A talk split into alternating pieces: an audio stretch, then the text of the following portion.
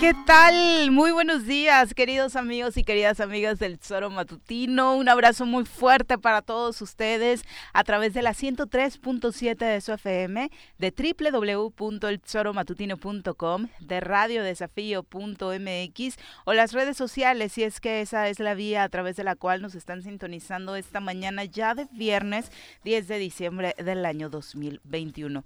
Bienvenidos sean y por supuesto esperamos que las siguientes dos horas se queden con nosotros para charlar, debatir y por supuesto eh, analizar lo que está sucediendo en Morelos, México y el mundo, que de nueva cuenta este viernes eh, está eh, involucrada una, una tragedia terrible, involucrada con un asunto el cual eh, ya era foco rojo desde hace muchos años. Poco a poco, por supuesto, ha ido incrementando la gravedad o, o tal vez eh, la, la, frontera sur siempre tuvo esta gravedad, pero no le habíamos puesto esa atención porque, por supuesto, nuestro principal objetivo era ver cómo le iba a los nuestros a la hora de cruzar la frontera norte. El caso es que ayer en Chiapas hubo un accidente terrible, como seguramente usted ya lo sabe, que dejó más de medio centenar de migrantes muertos después de este accidente en el que estuvo involucrado un tráiler donde eh, en su caja eran transportados como animales, como suele suceder con quienes pretenden buscar un mejor futuro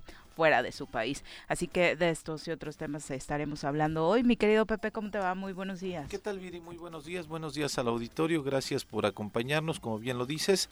Y sí, efectivamente, las imágenes de ayer son pues te llenan la piel de no hombre no o sea no puede ser indolente con el tema de, de, ayer evidentemente mucha gente de pronto en esta en este esquema de, de, de ver a las caravanas de migrantes que vienen de Haití, de Honduras, de Salvador, de Guatemala, de muchos lugares que están buscando ir a Estados Unidos.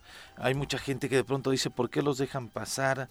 ¿Por qué hay Todavía tanta... ayer se leían sí, cosas sí, así. sí, sí, sí, no, se lo merece. No, no puede ser, ¿no? O sea, evidentemente la gente que sale de ahí, de estos países, de estos lugares, eh, de, de estos países del Centroamérica, pues es gente que está buscando un mejor futuro, que sale de sus países por un tema no solamente virí eh, para buscar trabajo, sino incluso la violencia en los lugares de donde vienen es todavía más grave de, de, la violencia que vivimos en el estado, en nuestro país, vaya.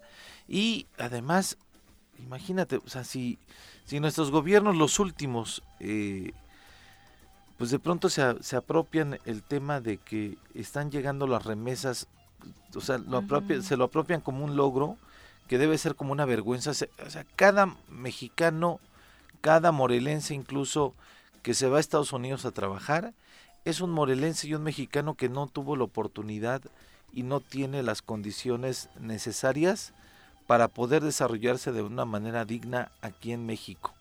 Y eso se lo tenemos que criticar al gobierno que sea, del color que sea, ¿no? Fox este también eh, cuando daba sus informes, se congratulaba de las remesas que recibíamos de, de, los Estados Unidos. De repente escuchamos a Andrés Manuel también que lo hace.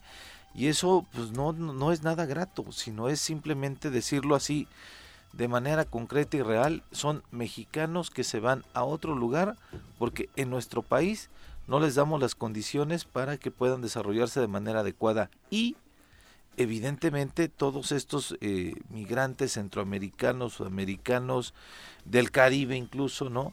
Que utilizan la vía de eh, pasar por México para llegar a Estados Unidos, es que las condiciones en su país son terribles. No vienen a turistear, ¿eh? Sí, claro, y no, y no, vienen a quitarnos nada, ¿no? no Porque no, como bien dices, o sea, es un asunto en el cual nos tenemos que ver como un espejo claro y muy fiel de lo que también estamos viviendo los mexicanos y tendría, por la propia naturaleza de lo que vivimos en nuestro país, ser un poquito más empáticos y por supuesto también las autoridades, no hacer negocio ni en la frontera norte ni en la frontera Hombre. sur con quienes están buscando un mejor futuro, ya sea por un tema económico o de seguridad. Vamos a saludar a quien hoy nos acompaña en comentarios. Un hombre derecho y sin miedo a opinar. Voz de los jóvenes y de sus firmes ideales. Forjado desde el Senado. Y el color azul corre por sus venas. Ya está con nosotros Juan Pablo Adame Alemán en el Choro Matutino.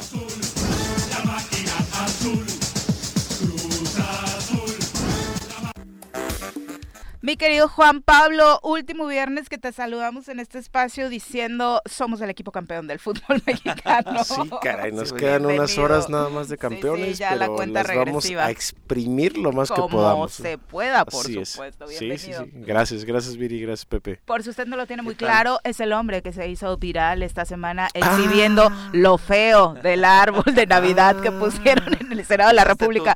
Oye, vi tu foto feo. y después y otra y otra Voló, y memes y por todos explotó, lados, por todos lados. Explotó mi Sí. foto y este por ahí algunos medios también me escribían, sí, oye, sí. ¿puedo usar tu foto? Claro, con muchísimo gusto.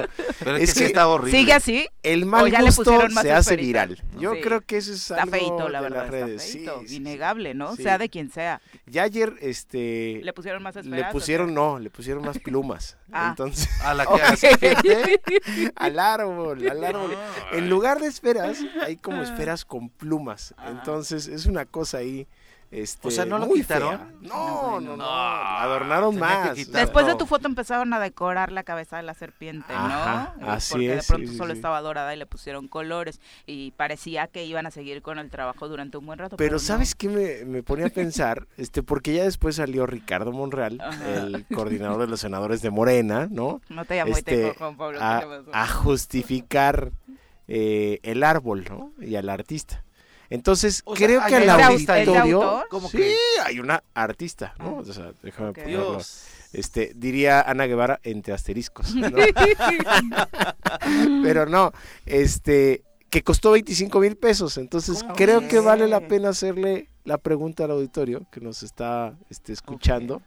¿Qué hubiera hecho usted con Con 25 mil claro. pesos para poder adornar el árbol del Senado de la República? Chale. Que contrate a mi mamá, le quedan más bonitos. Sí, no, Ya. cómo no, sí, sí. sí. A ver, todos tenemos una experiencia claro. anual de cómo adornar el árbol, pero ya hacer esta mezcla de la serpiente y Además es- está cuadrado, ¿no? Es un, no tiene. no- además no. es cuadrado. Y hay, ustedes métanse ahí a- al buscador en internet, árboles de Navidad en el Senado de la República y les va a aparecer porque cada ¿Ah, año, sí? cada año se hace el árbol de Navidad. Entonces, el mal gusto También con un artista de 25 mil varos. Pues no, yo creo que en tiempos del PRI era de un millón de pesitos, ¿no? El árbol. Júralo, júralo. Pero, este, pero había otro tipo de adornos para los árboles. No, pero sí Se llama terrible. Marta Soto, ahora que lo dices, Dios. la Sí, autora sí, de sí. este árbol. Se dice orgullosa de sus orígenes mexicanos Ah, no, y eso, pues, por todo supuesto, no está discusión. Y señaló que el concepto del árbol, para quien no lo entiende, es un árbol pirámide. Y precisamente es juxtaponer el concepto de la Navidad con el de nuestro Dios supremo prehispánico, Quetzalcoatl. Es decir, a apostarle al sincretismo del que nace la cultura mexicana y el que reivindica temas como la Navidad. Pues No, hubieran puesto un cempasúchil entonces, este, un cempa- no, este, los guamúchil, una cosa así, pues como un árbol más, este. Pues es como, ¿no? le digo. ¿ustedes le van a poner penacho a su árbol de Navidad? No, Pues, no creo, la No, le pones la, la estrellita y, y listo, ¿no? La estrella de Belén. Este, mira, qué bueno que no han cambiado todavía al niño Jesús, pero están a un año de hacerlo. O sea, están a un Eh, año y de se van a temas históricos, porque dice que, por ejemplo, en 1930 el gobierno de Pascual Ortiz Rubio decretó que el nuevo símbolo de la Navidad en México debería ser la serpiente emplumada en lugar de Santa Claus. Eh, ah, y este tema lo habría anunciado Lerdo de Tejada, en aquel entonces secretario de Educación Pública, pero bueno, o sea, sí, el sincretismo es parte de nuestra realidad y demás, pero si desde 1930 se intentó esto y no permeó, precisamente porque son eventualidades totalmente diferentes. Pues ¿no? dile a los niños que le hagan su carta A Quetzalcóatl, Quetzalcóatl. ¿no? A ver Estaría trae. padrísimo, a lo mejor sí, trae sí. mejores cosas que A ver si a. Ricardo Monreal Van a le hacerle dos los niños, así como son, así como son de vivos ahora, le van a hacer a Quetzalcóatl y a Santa Claus. Pero de muy mal gusto, ¿no? O sea, se feíto, pueden hacer feíto, o sea, cosas que sí, puedan algo. Es que he visto árboles de Navidad y creo que seguramente nos ha tocado a todos. Por ejemplo, en el en este espacio de culturas populares, donde con artesanías mexicanas, de hecho con juegos mexicanos, si no mal recuerdo, había uno en lugar de esferas con juegos mexicanos y estaba súper, súper lindo, claro, ¿no? Sí, por O sea, es cosa de ponerle un poquito de imaginación. de buen gusto, Son de las estética. 7 Pero- con 12. ujú. No, es que es eso. Sigues impresionado, Sí. Pepe. No, Sí. es que ni siquiera, es que sabes que no, ni siquiera lo pongo como de buen gusto, mal gusto, sino está horrible. Está horrible. horrible. No, entonces es, es un tema de estética, e, es un tema de... ¿A quién se le ocurre? 25 mil pesotes ahí No, gastados, ¿no? No, Sí. pero además la, la, la- el Quetzalcóatl está como la S de... Del negro de. WhatsApp. ¿Cómo no? Ese fue, ese fue el mejor meme, ese fue el mejor meme, sin lugar a dudas, con todo respeto para el auditorio. Sí, de un, seguramente de un intestino, ¿no? También por Sí, ahí no. ponían este el Sí, sistema digestivo. claro, para Gacho, los que no o sea, tenemos gacho, buena gacho. digestión. Pero bueno, antes de ir a, a pausa, hablábamos precisamente y, y se relajó un poco el tema, pero terrible, ¿no, Juan Pablo? Para eh, concluir, antes de irnos a corte, este asunto sucedido en la frontera Sí, sur. cómo no, ya poniéndonos en asuntos serios, la primera plana de la jornada, de hecho hoy, este cabecea Claro. así, ¿no? Tragedia. Y, y yo creo que no hay otra palabra para describirla mejor que eso, porque involucra, como tú bien dijiste, Viri, Ujú. una serie de factores políticos, económicos, sociales, en donde está de veras involucrado todo el Estado mexicano y la sociedad, por supuesto, porque por cuántos este, espacios no pasó Los ese retenes, ¿no? tráiler, Ujú. claro, Claro. sí, y, y nadie se dio cuenta, pero hemos normalizado tanto este tipo de, de caravanas y le hemos puesto tan poca atención que las tragedias pues ocurren cuando no hay una visión este desde el Estado y cuando no hay una responsabilidad también de los actores, ¿no? Porque es, es una irresponsabilidad absoluta. O cuando se lucra con ellos, ¿no? Sí, Porque a cuántos no les conviene Exacto. que sigan pasando los migrantes centroamericanos por nuestro país para tener su mochada, su cuota, y, y no es de uno o dos pesos. Creo que todos hemos tenido No. experiencias cercanas donde conocemos a un amigo, un familiar, que sabemos perfectamente cuánto tiene que invertirle para poder cruzar de manera ilegal una frontera, ¿no? Sí, por no, un sueño. Sí, claro, de O verdad. sea, es- del es- sueño a la pesadilla. es un tema terrible, ya ascendió, eh, hasta el momento son 54 eh, las personas eh, sin vida, 105 lesionadas, en total iban 150 migrantes en la caja de este tráiler eh, que volcó a la altura de la colonia El Refugio en Chiapa de Corzo. Nos vamos a nuestra primera pausa, eh, no sin antes también en otra nota del día en el ámbito de los espectáculos en México, la actriz Carmen Salinas que se encontraba en terapia intensiva desde hace varios días, eh, perdió la vida en la noche de ayer. Así que hoy obviamente el mundo de los espectáculos en México está de luto y bueno, también supongo que aquí en Morelos, ¿no? El gobernador tenía una estrecha relación con, con la actriz, eh, fue su mamá, una ¿no? En una novela, sí, telenovela, sí, sí, cómo no. exactamente. Entonces, pues supongo que también...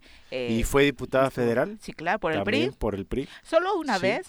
Solo una vez, Sí. solo una vez, pero siempre has, siempre había Siempre sido priista, siempre sí, priista sí, y sí, chiva, sí. ¿no? sí. También, De también. las chivas, sí, futbolera, Carmelita. Bueno, son las 7 con 16 de la mañana, nos vamos a una pausa, regresamos con más.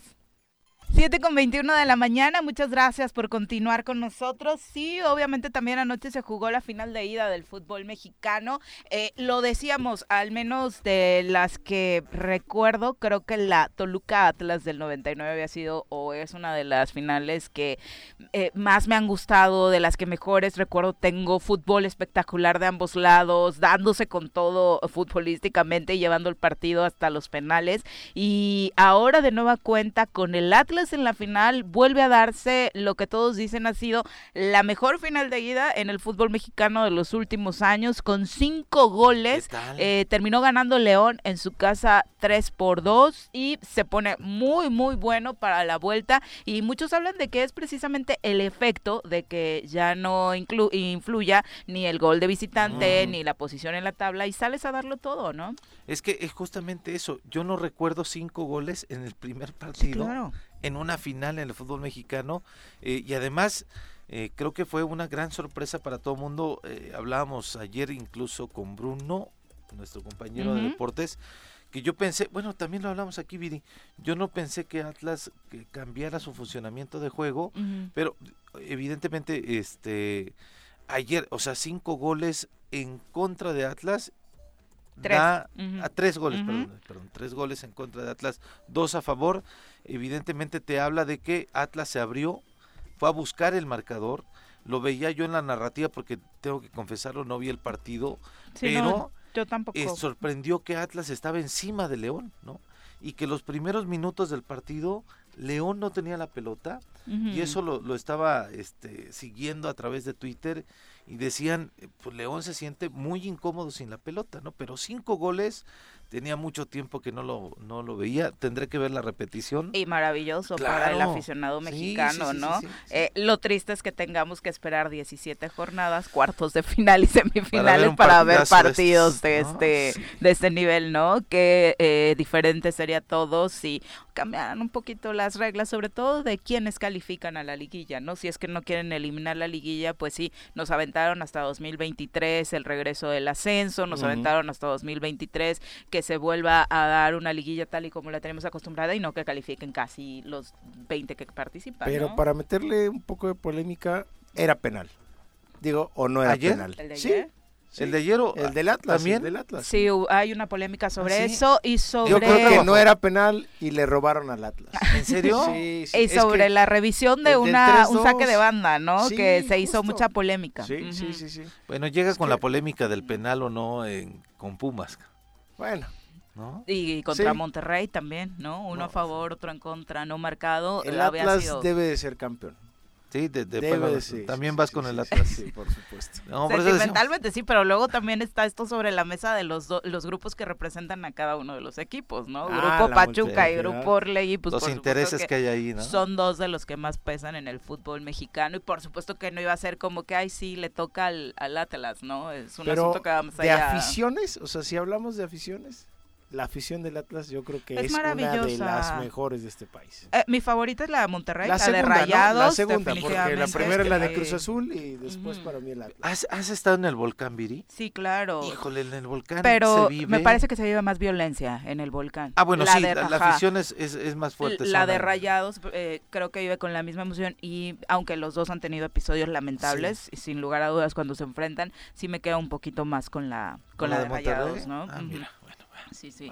Y, en, el tema del Atlas, a mí sí me dio mucha envidia, por ejemplo, lo de la clasificación a la final. De pronto creo que con los equipos grandes pasa que está bien difícil que, que un jugador en tan poco tiempo se apropie de los colores, ¿no? Ah, y, y, en una ciudad donde todos los días de lo único que hablas es de Atlas, los jugadores creo que viven solo de eso y le agarran un amor diferente al equipo y ver a los jugadores quitándole la bandera a un aficionado, corriendo con la bandera del Atlas eh, sobre el terreno de juego, es algo que definitivamente sí me gustaría vivir en algún momento con, con nuestros jugadores, ¿no? Que de pronto los frena un poquito la pasión. Y hablo de los grandes en general. Sí, no, no, no, pero Atlas tiene, bueno, que tenga Atlas una afición tan permanente de, tan fiel, la fiel, ¿no? Setenta y tantos años de no ser campeones, generación tras generación, y ahí hay muchísimos que siguen leales al Atlas y que lo sufren y, lo viven. ¿no? que eso es maravilloso. Bueno, yo, bueno de mi generación ya no son tan jóvenes, pero tengo como 10 amigos, estaba yo haciendo el recuento recién, ¿no? Este que la más lo estaba bulleando, ¿no? En, en, Twitter y en, y en, y en Facebook, pero tengo como 10 amigos de Morelos que le van al Atlas. Ahí está. Mira. O sea, más que el Necaxa, ¿eh? Ah, por supuesto. Seguro vieron la final de 1990. Sí. Claro. O sea, por la generación. seguro, la gran generación. por supuesto. Claro. Estuvieron con la como guardado que se la merecía, ¿no? también, esa generación. Creo que algo que debe tener Rafa atravesado es cambio uno de los títulos en Europa por haber hecho campeón al Atlas antes de estos 71 años, que también debe tener por ahí el corazón dividido, ¿no? Porque con León también tuvo un muy buen regreso a México y a ellos sí los pudo hacer campeones, ¿no? En la recta final de su carrera. Pero bueno, una, una gran final en nuestra liga mexicana. Eh, Finalmente, y siguiendo ahora con lo que pasa en Morelos, bueno, ya también tenemos la recta final para las definiciones en torno al presupuesto y siguen muchas discusiones sobre cuáles van a ser los sectores que se van a ver favorecidos o más favorecidos, sobre todo en el reajuste eh, presupuestal tras el ordenamiento de la Suprema Corte de Justicia de la Nación para favorecer, eh, pues, económicamente tanto, por un lado, al Tribunal Superior de Justicia, ya marcado por la ley, y también lo que pasó ahora, ¿no? Con la Comisión de Derechos Humanos. Y que tenemos entrevista. Sí, sí, sí, en un ratito platicamos con... Es gran tema ese. Con el titular de la Comisión de Derechos Humanos sobre ese y otros temas, porque sin duda, eh, pues para ellos es una gran noticia, ¿no? El tema de la cobijita que dicen ellos que hay que jalar para no desproteger a otros, va a ser otro gran tema en, sí, pero al interior del Congreso. Decían algunos, Viri, que también en la cobija hay alguien que está en medio, ¿no? Entonces, aunque la jalen de un lado, Sí, aunque claro. la jalen del otro, siempre está en medio, entonces no pasa absolutamente nada, ¿no? El tema es, eh, el mismo presidente del Congreso, el diputado Francisco Sánchez, decía, tenemos que definir completamente este el presupuesto, aunque o a pesar de que la Suprema Corte de Justicia no nos ha notificado hasta dónde llegan los alcances de su resolución, pero ya vimos documentos en estos días en donde ya la Suprema Corte notificó al Congreso perfectamente de qué o hasta dónde llegan los alcances de lo que determinó, entonces no hay ningún pretexto. Ahora, ¿sabes qué de pronto veo? Eh, que eh, sale un diputado y dice, "Ay, estamos debatiendo, estamos, sí, ya sabemos, y, y nos vamos a tardar, pues no se preocupen, tienen hasta el 15, o sea, les quedan cinco días, a partir de hoy, cinco días, relájense, o sea, no los vamos a molestar en estos cinco días, pero sí, por ahí del 14 vamos a empezar a ver, a ver cómo va, ¿no? Y, y acuérdense que existe la famosa técnica de parar el reloj legislativo. Entonces sí hay una fecha límite por ley que es el 15, pero también hemos tenido ejercicios en donde no se ponen de acuerdo, no se ponen de acuerdo y lo llevan hasta el límite. O sea, podrían pasar ahí Navidad o podrían pasar ahí Año Nuevo, bueno, antes del Año Nuevo, antes, de- Ujú. para poder tener esa... antes Juan Pablo, Sí, hasta el 31 lo definían, ¿eh? sí, hasta sí. el 31 Se hizo una costumbre, ¿no? Sí, claro. sí, sí, una sí, muy sí, mala sí. costumbre. Híjole, a por mí me cierto. tocó de pronto, yo, Ujú. yo en algún momento Ujú. trabajé en el Congreso y de pronto estábamos debatiendo, bueno, estaban debatiendo los, los diputados y nosotros auxiliando el presupuesto hasta el último momento, ¿eh? Y Entonces, ya tenías ahí ya tu este vasito, ¿no? Para celebrar, para festejar. algunos ya estaban celebrando antes, ¿eh? Su ponchecito con piquete. Ya me imagino las ahora- aprobaciones que hacían bajo esas sí, condiciones. Ahora, ¿no? realmente, Viri, Juan Pablo, auditorio, el Congreso está dividido. El con el tema del presupuesto, sí, claro. A o ver, sea, ese cuéntanos tema, ese eh, no, chismecito. ese tema de Sí. vámonos con las manos y vamos a todos a analizarlo. Y, pues claro que, claro que cada quien tiene su, su Sus este, intereses. Claro, desde luego. Sí. ¿no? Y cada, cada quien quiere, este, pues ponerle un poquito más a la universidad y ponerle un poquito más a, a- a diferentes temas. Hoy el Congreso del Estado, en este tema del, del, del- del presupuesto, tiene dos grupos. Ayer yo vi uno de ocho y veo otro de no sé si 11 Y consolidados. por o partidos que 12. son Morena con... Este, Morena con el que tiene la- con este el PES. Ujú. Sí, Morena con. Ay, ¿con quién ¿Otra más? Con el vez? PT. otra vez. Ajá, claro, Ujú. Tania sí está en esa mesa. Morena sí. con. Pues ¿quién más? Pues sí. Son seis de Morena, una del PT, uno de, de- Del PES. Del. PES, ¿no? Una. Parece que por ahí va el asunto. Y el otro bloque que es de los presidentes municipales con la diversidad de partidos, incluyendo el PAN, ¿no? Eh, el PRI, ¿no? que son los otros bloques fuertes, ¿no? Cuatro, son tres, cuatro, cu- tres del PRI, los del PAN en un esquema distinto al de estos que acabo de mencionar. Así se ve claramente cómo se viene el debate del presupuesto. Y el gran este elefante en la sala es la transparencia, ¿no? Porque ese dinero, ¿a quién va y cómo va? Y cómo se benefician los diputados este, de eso o no.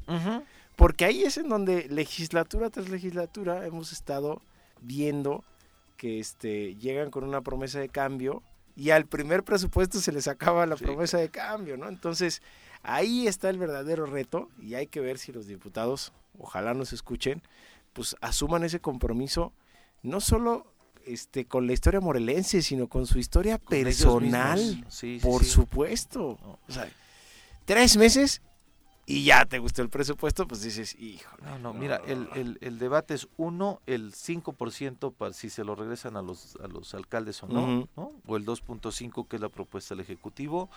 El otro debate que rompió el, el- este, este jalar de manos es el, la ESAF, ¿no? Que ya dijeron Sí. no se va a votar ahorita, pero sí después, para no tener este ningún eh, pues ma- mayor en- eh, confrontación en este tema y el otro también puede ser, bueno, es los 480 millones que querían hacer de un fondo del Ah, bienestar, claro, el Fondo ¿no? del Bienestar famoso, que no va a pasar, no está ya en Ya está el prácticamente descartado ese Ojalá. tema, ¿no? Pero- Ojalá. Son como varios eh, esos temitas, ¿no? Ah, y el otro es el de este si le aprobamos al gobernador que pueda Ujú. disponer del recurso como él quiera, ¿no? Ujú. o lo quitamos, ¿no? ¿Eh? Que la mayoría coincidía que no le iban a dejar esa ventanita abierta, ¿no? Exactamente, ¿no? Pero Vamos ahí a ver si se cumple. La mayoría de 20 son 11, Ujú. o la mayoría de 20 son 12, o la mayoría Entonces ya se rompió la famosa unidad en el Congreso del Estado de Exactamente, ya no hay este... Sí, ya. no. Sí, no son tan pesados como la anterior legislatura, por supuesto. Todavía no inician a hacer estas diferencias tan claras eh, públicamente ni, ni con los compañeros de medios de comunicación, pero por supuesto que ya no están las cosas tan tersas como al inicio, ¿no? Eh, por supuesto que ese es un asunto que pues ni siquiera nos conviene como morelenses, porque parecía que caminando bajo un rumbo, un mismo caminito, podían avanzar mejor las cosas, pero ya nos dimos cuenta que era hasta el momento ha sido solo para temas triviales, ¿no? Mira, es buena idea esa que, que comenta Pepe de pasar todos los temas difíciles para el siguiente año. Así pasó en el Congreso. Federal. Por ejemplo, marihuana, que se tiene que votar y que es un tema polémico. Que reglamentar, ¿no? Ya, exacto. Se tiene que reglamentar. ¿Se acuerdan que lo platicábamos en esta mesa? Ya se pasó al siguiente año, porque la Corte te dio hasta el 30 de agosto. Luego, noticia importante porque hay un magistrado o hay un espacio para la sala local, para el Tribunal Electoral del Poder Judicial. Ah, sí, claro. Sí, de- sí, aquí en el estado de aquí en Morelos. Morelos, sí.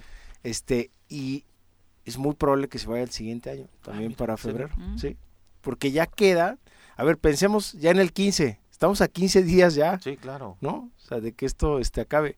Pero la siguiente semana, el miércoles es 15 de diciembre. Entonces, a nivel legislativo, ahí tendría que acabar este todo, ¿no? O sea, La se reforma eléctrica la pasaron se, para tam- marzo. se pasó también y para yo creo que se va hasta a posponer hasta más, ¿no? Sí, yo creo que sí se va a ir. Yo creo que está muerta. Pero ya las cosas con el presupuesto estuvieron un tanto más. Porque estuvo bien ordenado, porque Eh, entonces había que ¿no? sacar primero el presupuesto, ley de ingresos, luego ley de egresos, y luego ya los temas difíciles. Y cuando no te pones de acuerdo en los temas difíciles, los pasas al siguiente año y listo, ¿no? O sea, yo soy de la idea de que todas las reformas constitucionales van a ser muy difíciles que salgan. ¿Por Sí, qué? claro. Porque ya no está ese mismo acomodo dentro de la Cámara de Diputados y la Cámara de Senadores. Sí, ya no tienen mayoría absoluta. No. Bueno, ya no Sí. tiene esa mayoría Ujú. este, Sí. aplanadora que tenía Morena, ¿no? Y Pero el gran tema siempre es el presupuesto. Sí, O sea, claro. si usted quiere saber qué va a pasar con su diputado local, pregúntele cómo va a votar el presupuesto y cómo le va a beneficiar ese presupuesto. Para mí ahí está la clave de los congresos locales. Sin duda. Y hablando del Congreso, bueno, se avaló esta destitución, separación del cargo de los presidentes municipales de Cuautla y de. Jonacatepec. Esto, el tema recurrente, incumplir con pago de laudos. Eh, el Pleno del Poder Legislativo ya dijo que este tema sí va a ser importante, en- eh, tomado en cuenta en esta legislatura y de hecho culparon a la anterior legislatura por el retraso en la resolución de estos casos. Así, la Comisión de Gobernación y Gran Jurado del Congreso avaló la separación definitiva de eh, Jesús Corona Damián, presidente municipal de Cuautla, y de Israel Andrés Andrade Zavala, presidente municipal de Jonacatepec, por incumplir con el pago de laudos ya ejecutoriados. Esto a más de un año de que la Suprema Corte de Justicia de la Nación le ordenara al Congreso llevar a cabo el procedimiento para la remoción de los ediles y hasta este jueves legisladores que integran esta comisión aprobaron los dictámenes correspondientes. Seguro hicieron como acabas de decir, ¿no? Este tema es polémico, ¿para qué quitamos dos alcaldes? Lo mandamos para el siguiente año hasta agotar el límite de eh, la fecha que nos puso la Suprema Corte de Justicia de la Nación. Mientras tanto que sigan padeciendo los habitantes de sus No, municipios, pero sí ¿no? los destituyó el Congreso. ¿Eh? ¿En la pasada? No, Ah, en no, la ah, no, pasada, no, no, sí, ajá, claro. lo que dicen ellos es que ah, tiene más de un año, ¿no? Sí, que la. Suprema les había ordenado. Y, y me parece que eh, algunos dirían, ya les queda poquito, ¿no? A los alcaldes, este, obvio, los dos de ¿Ya pa' Cuautla y de? Jona, ya para qué.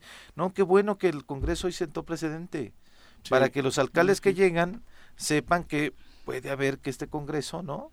Este pueda tener estas eh, eh, atribuciones, bueno, tiene estas atribuciones, pero además que tenga la gallardía de poder hacer estas determinaciones, poder votarlo para que pues no se hagan como el tío Lolo.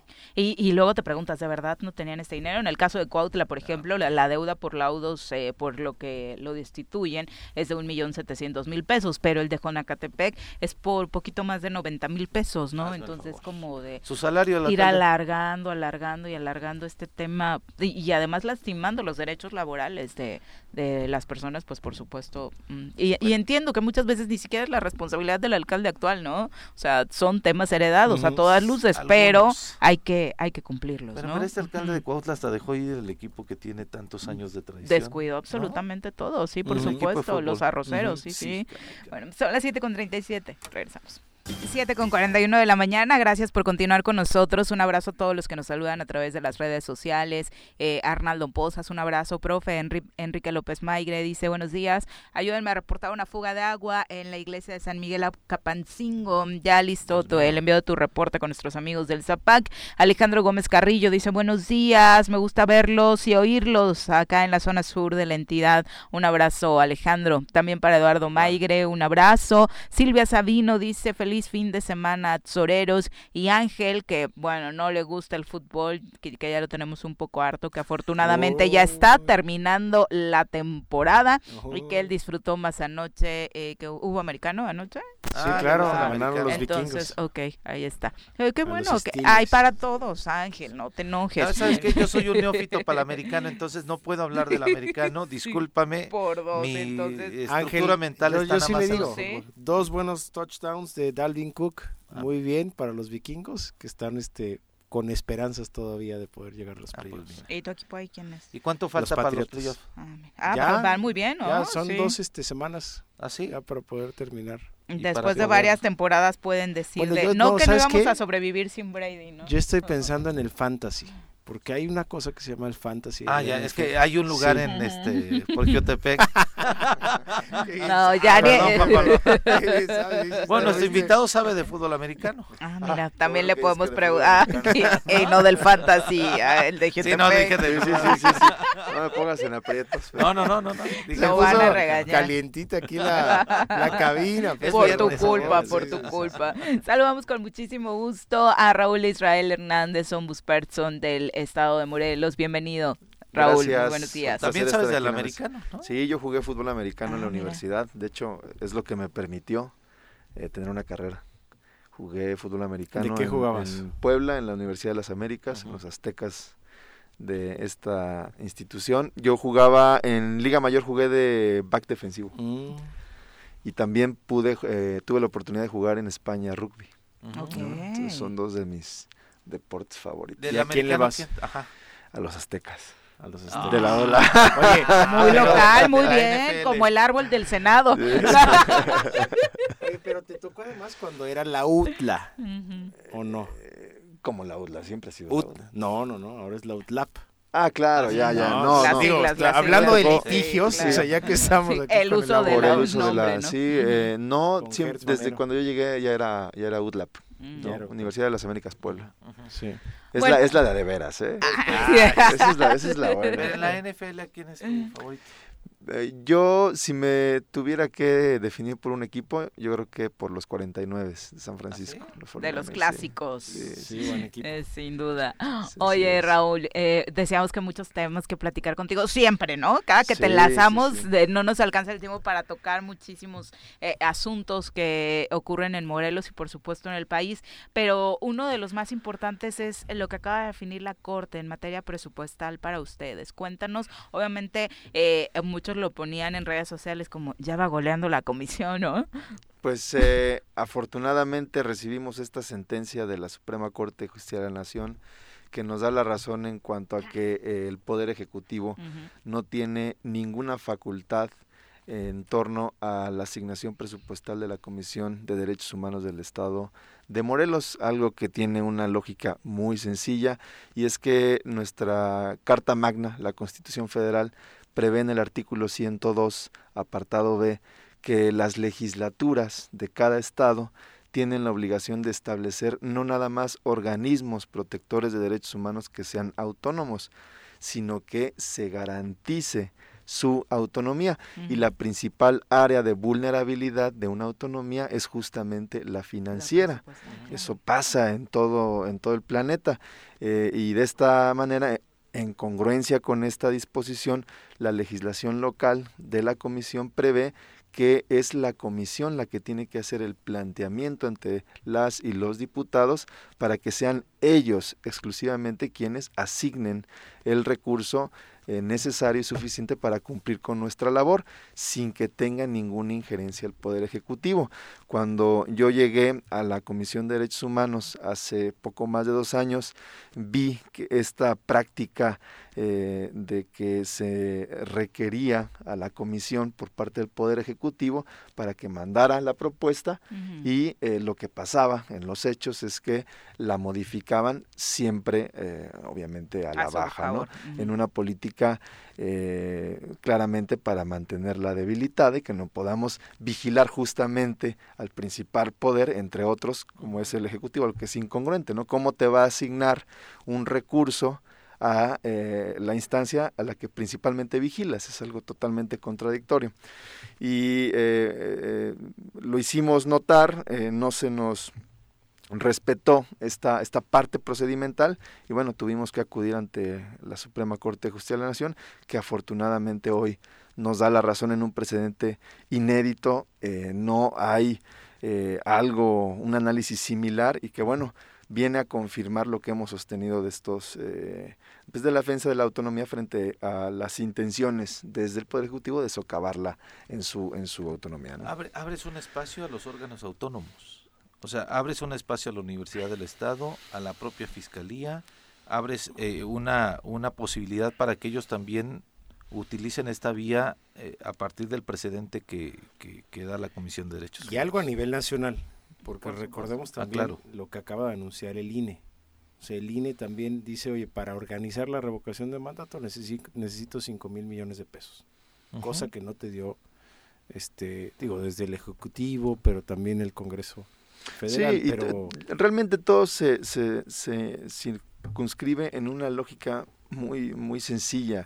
El cumplimiento de las funciones constitucionales está condicionada a que se generen precisamente todas aquellas situaciones que permitan cumplir con la función. Si no, a ver, los derechos humanos cuestan, el funcionamiento de las instituciones la cuesta, ¿no? ¿eh? La Comisión de Derechos Humanos, hoy por hoy, en Morelos, no tiene un edificio propio. Tenemos que rentar, tenemos que generar acuerdos de comodato para poder tener presencia en todo el territorio y llevar nuestros servicios.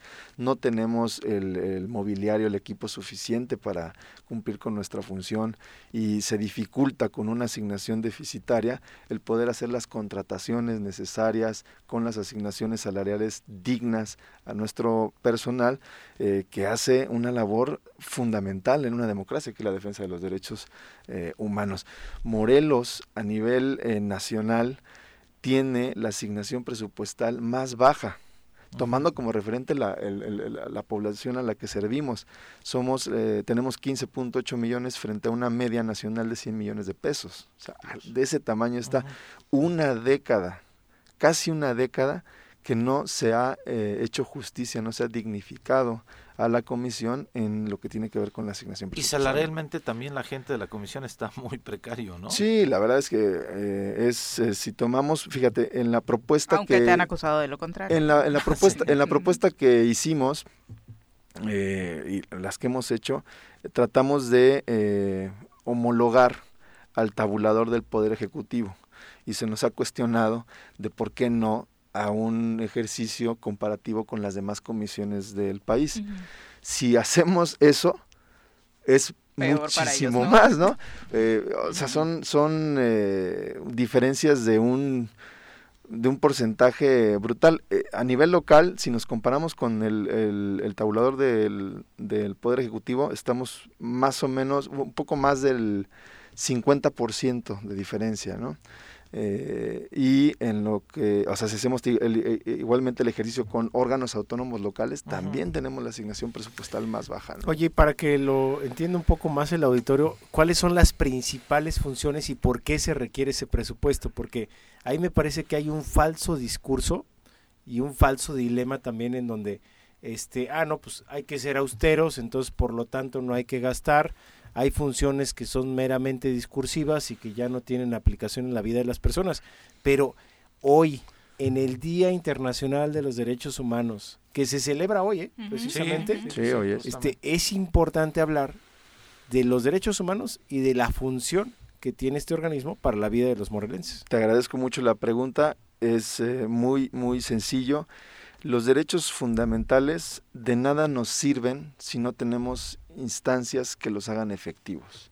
Por un lado están los tribunales, pero por otro lado está un sistema no jurisdiccional que es donde tiene cabida la, las comisiones de derechos humanos y que estamos para defender a las personas eh, frente al abuso, frente a, los, a la arbitrariedad, al ejercicio del poder desmedido que eh, lesiona los eh, derechos fundamentales de las personas en el caso de que a mí concierne en el estado de Morelos. De nada nos serviría tener garantizados nuestros derechos si no hubiera quien alzara la voz, ah. quien, quien eh, pusiera un, freno frente a, a, estos abusos. Y eso es justamente lo que hace la comisión, además de difundir, de hacer capacitaciones, certificaciones en materia de derechos humanos, tanto a la sociedad civil como a las autoridades, para evitar precisamente que se cometan eh, eh, violaciones a nuestros derechos. También tenemos la oportunidad de controlar, fíjate, esta, esta parte es muy importante, controlar eh, las leyes que emanan del Poder Legislativo que consideramos contrarias a la Constitución. Es algo que nosotros hemos hecho de manera consistente. ¿Que, tienes una en la Corte de la Ley de Seguridad o es videovigilancia? ¿Cómo se llama? La ley? Está la Ley de Videovigilancia que, de videovigilancia que consideramos vulnera eh, derechos a la privacidad porque faculta, permite a establecimientos eh, comerciales poder captar no nada más la imagen, sino también la voz sin tener una orden judicial, eh, algo que eh, desde nuestro punto de vista eh, viola el, derecho de las comunicaciones privadas, ¿no? la, privacidad, derecho a la privacidad.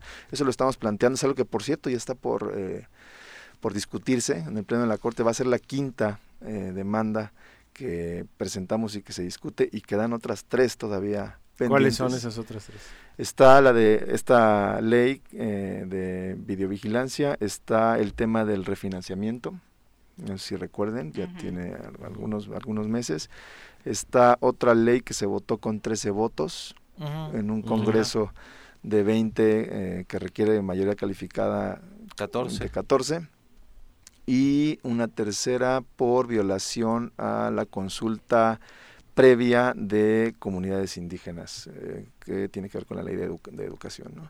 Entonces son, temas fundamentales, porque ahí es uno como ciudadano que dice, bueno, ¿para qué me sirven entonces los derechos humanos? Pues precisamente para esto. ¿Por qué? Porque hay abusos desde el poder que quién te defiende. una es esa pregunta, ¿quién te defiende? Ah, bueno, pues tienes una instancia que tiene que velar por el Estado de Derecho, por tus derechos fundamentales, y allí está la respuesta. ¿no? Sí, exactamente. Y ya cuando pasan las violaciones, pues hay que investigar y hay que emitir recomendaciones, que es por lo que principalmente se nos eh, conoce. Y eh, hoy por hoy, que se tiene una comisión que está ejerciendo por primera vez de manera seria y decidida su autonomía, estamos generando una buena percepción en la sociedad, cada vez más se está acercando la gente y entonces necesitamos fortalecer a la comisión para darle el servicio que merecen todas las personas en nuestro territorio, que son alrededor de dos millones. Y fíjense cómo se piensa a veces que por ejercer la autonomía ya eres oposición. Eh, claro. qué absurdo, porque lo que estás haciendo es cumplir tu responsabilidad para la cual te eligieron y tu responsabilidad constitucional.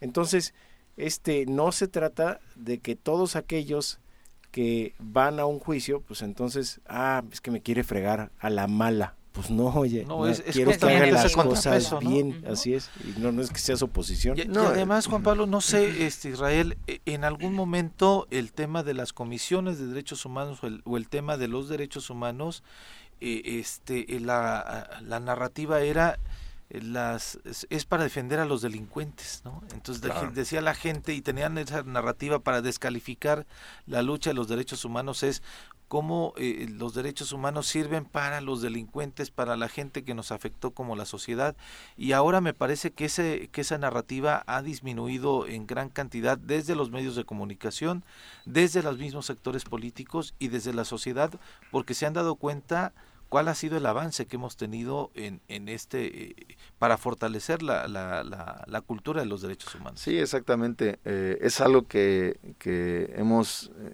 tratado de atender desde un inicio, el ejercer todas las funciones, el defender todos los derechos, particularmente los grupos vulnerables eh, y no únicamente a un sector de la población como tradicionalmente se hacía y que generó este concepto en la sociedad, ¿no? de que nada más se defienden a delincuentes. Sin dejar esa parte, hoy tenemos una Comisión de Derechos Humanos que eh, revisa constantemente las leyes que emanan del legislador para en su caso impugnarlas y que la Corte diga si están bien, si violan o no derechos fundamentales. Hoy se tiene una comisión que capacita, que difunde, que certifica a eh, personas y a servidores públicos en materia de derechos fundamentales Hoy se tiene una comisión que de manera consistente está haciendo planteamientos ante el Congreso del Estado sobre propuestas legislativas para mejorar nuestro marco normativo y eh, no tener que llegar a que se consumen violaciones a derechos humanos por no tener justo un marco normativo que las evite. Hoy la comisión se ha preocupado, por eso hemos presentado más de 10 iniciativas, algo que no tiene precedente. La, la Comisión de Derechos Humanos en Morelos, cuando un servidor la asumió la titularidad, tenía eh, una eh, iniciativa importante, pero nada más. Es algo que hay que estar todo el tiempo revisando y haciendo los eh, planteamientos al Congreso del Estado. Por, por, por, mencionar solo una, que es urgente que se retome, que se dictamine y que se vote, la que tiene que ver con la interrupción legal del embarazo en algo que ya la Corte eh, superó cualquier discusión, estemos o no de acuerdo, es algo que tiene que suceder. y bueno, qué decir de los diagnósticos sobre la situación penitenciaria que por primera vez no se habían eh, hecho con el rigor científico, profesional, serio para ver lo que está pasando al interior de los centros de reinserción social. Hoy hay una comisión que está también haciendo las revisiones de los centros de arresto y de retención a cargo de los municipios y de la Fiscalía General del Estado. Hoy se tiene una comisión que eh, emite recomendaciones, le entra temas en los que antes se evadían eh, se, o sea, pasaban las violaciones y pero no no pasaba nada, ¿no? Hoy le hemos entrado a temas que, eh, eh, insisto, previamente pues como que daban miedo, se les daba la espalda, no se resolvían y se quedaban ahí en el cajón, por mencionar algunos ejemplos de ejercicios inéditos que inclusive han tenido el reconocimiento no nada más a nivel nacional sino internacional.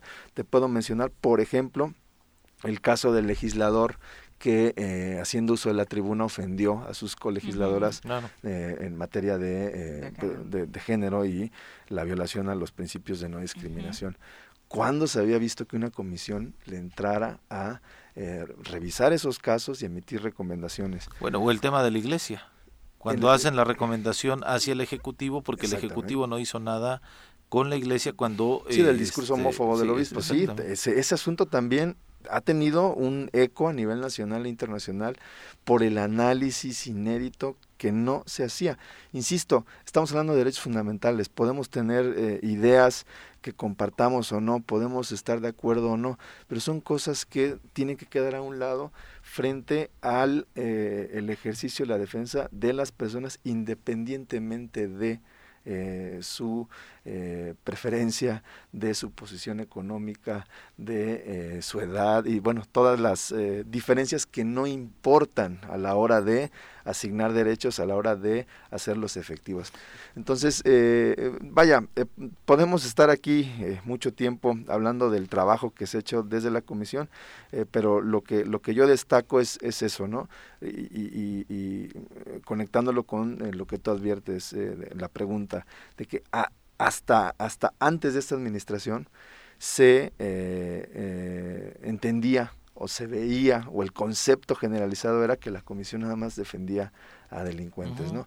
Y no es que no lo hagamos, sino que se hace eso, que es importante, las personas en conflicto con la ley no dejan de ser personas y tener derechos y hay que hacerlos efectivos, pero también está toda la demás parte en donde hay que entrarle en eh, temas de eh, derechos de las mujeres, derechos de la comunidad LGBT, derechos de eh, pues todas las todos los sectores de la población que requieren de una protección adicional porque históricamente han sido lastimados, como eh, los periodistas, por ejemplo, hemos sido nosotros muy enfáticos en eh, que no eh, se ha activado el mecanismo para la protección de periodistas y personas defensoras de derechos humanos, qué decir también de las personas con discapacidad, que por cierto hemos presentado también iniciativas de ley para que se garantice su participación en, puestos de decisión en nuestro estado.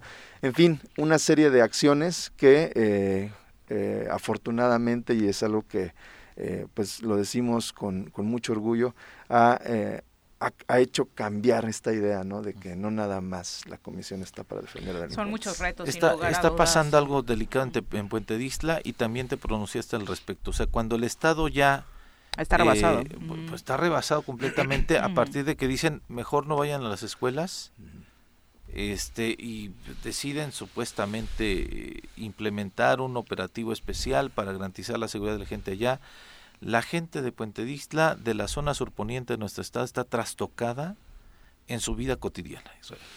Sí, bueno, es que yo ya, yo ya hasta me confundí porque ayer eh, vi un comunicado que decía que no se hiciera caso a lo que ellos mismos eh, comunican.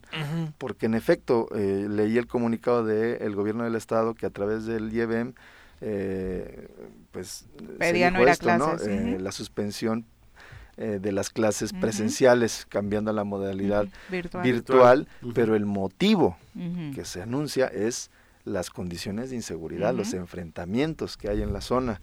Y después también se hizo eh, un comunicado sobre la suspensión de las, de las vacunas. Y ayer vimos otro en donde pues nos dicen que no hagamos caso de eso y que tengamos cuidado con lo que yo la verdad es que ya estoy medio ¿En qué boletines vamos a creer? por si no creemos mucho en los boletines que emiten, Estoy medio estoy medio estoy, estoy pues, medio temeroso en decir eh, no sé si me va a lo mejor me, ah, porque anuncian, ¿no? que van a hacer acciones jurídicas, sí, claro. ¿no? Digo, por difundir información falsa, ¿no? Ahí de, de entrada, nada más por eso, el mal entendimiento de lo que es el ejercicio democrático de la libertad de expresión del periodismo, ¿no? No es lo mismo la falsedad que la veracidad. No se está obligado en, la difusión, de las ideas a eh, que la información tenga que estar confirmada de verdadera, tiene que ser veraz. Sí, ni ellos mismos la tienen, ¿no? Entonces es una es una gran diferencia entre conceptos. Pero bueno, eh, para no desviarme y, y referirme a lo que planteas, eh, eh, eh, nosotros lo que consideramos es que estas decisiones de suyo importan la restricción de derechos fundamentales. La educación es un derecho fundamental que si el motivo es un tema de inseguridad, lo que se está haciendo es restringir frente a una perturbación de la paz pública y eso únicamente lo puede hacer el presidente de la República. Es tan grave que nada más lo puede hacer el presidente de la República y no nada más mediante una decisión de él, sino que requiere de la aprobación del Congreso de la Unión y no nada más eso, de la revisión oficiosa de la Suprema Corte de Justicia de la Nación. Así lo dice el artículo 29 constitucional.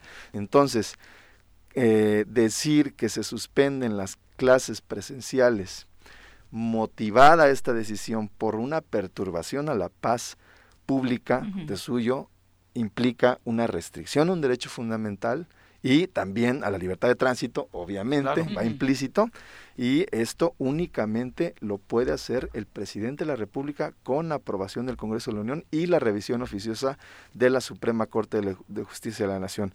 Desconocer esto e implementarlo equivale a sustituirse en la autoridad del Estado mexicano. Bueno, así de grave. Definitivamente podríamos seguir hablando, como te decía al inicio, horas y horas sobre los graves problemas que tenemos en el Estado sobre este tema, pero la noticia importante es que precisamente, como decía Juan Pablo, en el marco de la celebración del Día de los Derechos Humanos, hay un evento importante este fin de semana al cual nos quieres invitar de nueva cuenta. Son dos eventos, en efecto, y es el Día Internacional de los Derechos Humanos.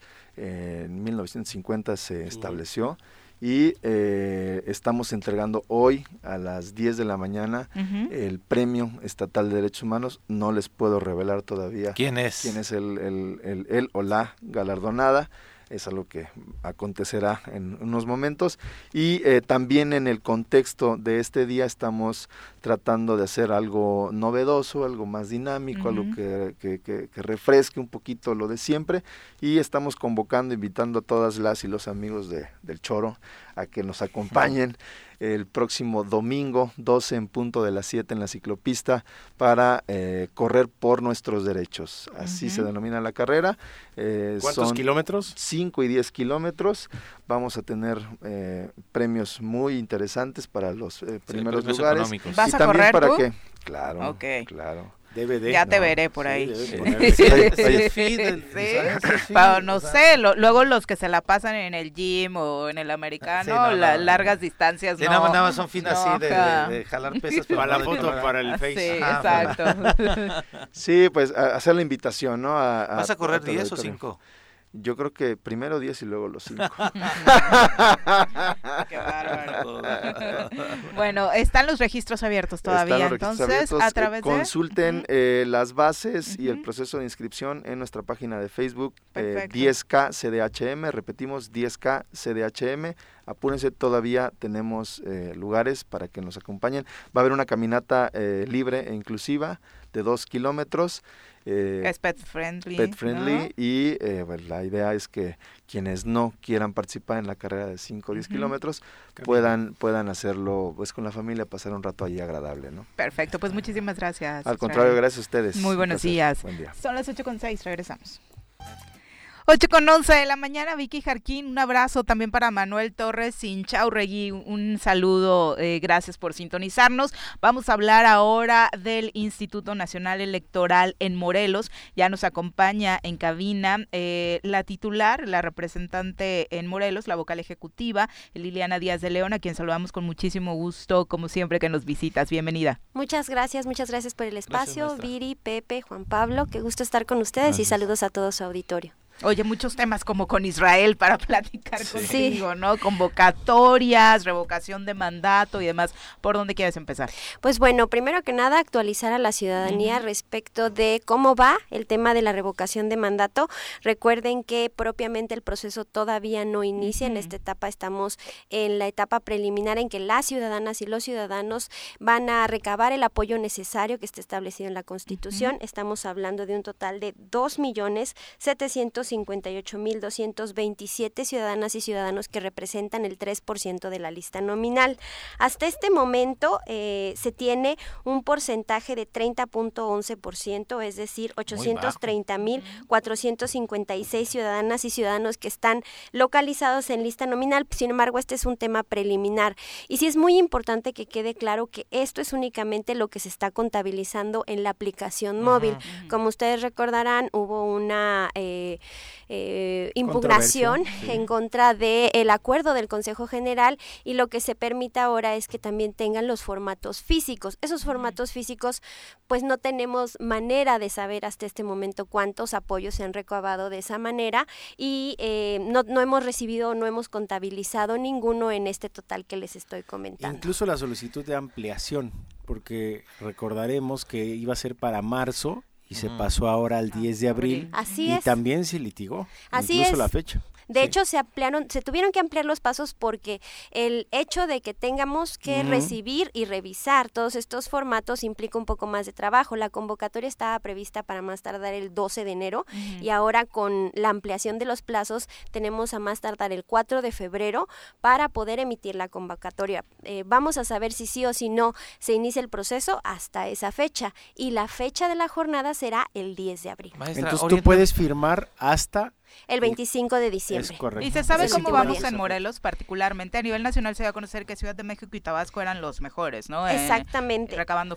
Eh, en el estado de Morelos tenemos el, el, número eh, que se requiere es de 44.041 apoyos. Se han recibido a través de la aplicación 3.910 y esto representa un 8.88%. Sin embargo, les reitero que hasta en tanto no recibamos los formatos físicos no sabemos si se alcanza o no se alcanza el número necesario para que el estado de Morelos cuente, porque recordarán que no solamente se trata del 3%, se necesita la dispersión en al menos 17 entidades federativas. Andan flojos, amigos de Morena échale ganas. la, pregunta es, este, ¿quién determinó ampliar los plazos? ¿Quién determinó correrlo? ¿Fue a partir de una impugnación de alguien? Está interesante. ¿Fue a partir de, de, una capricho, por ponerlo así, del, del Instituto Nacional Electoral. No, no fue No. capricho propiamente. Eh, en su momento, cuando se aprobaron los lineamientos, se contempló únicamente el uso de la aplicación móvil y la fecha límite era el 15 de diciembre. ¿Quién pidió que fueran a través de firmas también?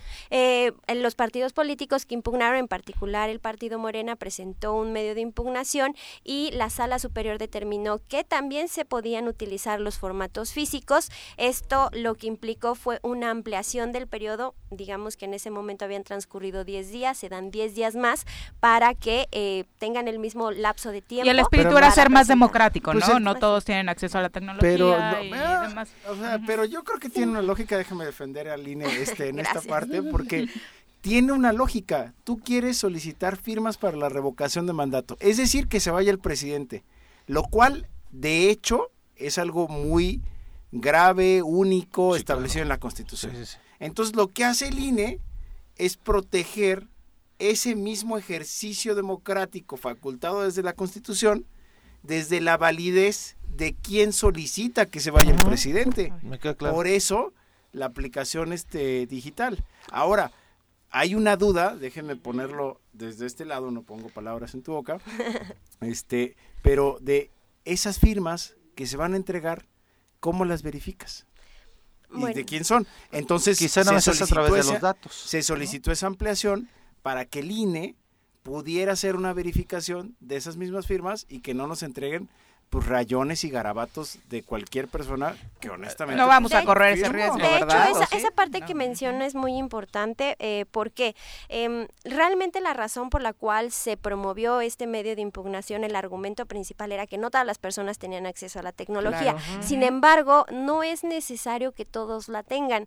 Recordemos que son los promoventes a través de sus auxiliares quienes recaban el apoyo. No es necesario que cualquier ciudadano que quiera dar el apoyo tenga un teléfono móvil. Lo puede hacer cualquier promovente. En este momento tenemos activos 22.413 promoventes en todo el país. Y ellos a su vez tienen a sus auxiliares que son quienes a través de la app han recabado este apoyo. Y si se dan cuenta, es la aplicación móvil la que ha servido para que tengamos un universo conocido del número de apoyos que se ha presentado, porque a través de las firmas no sabemos cuántas se han recabado hasta este momento. Claro.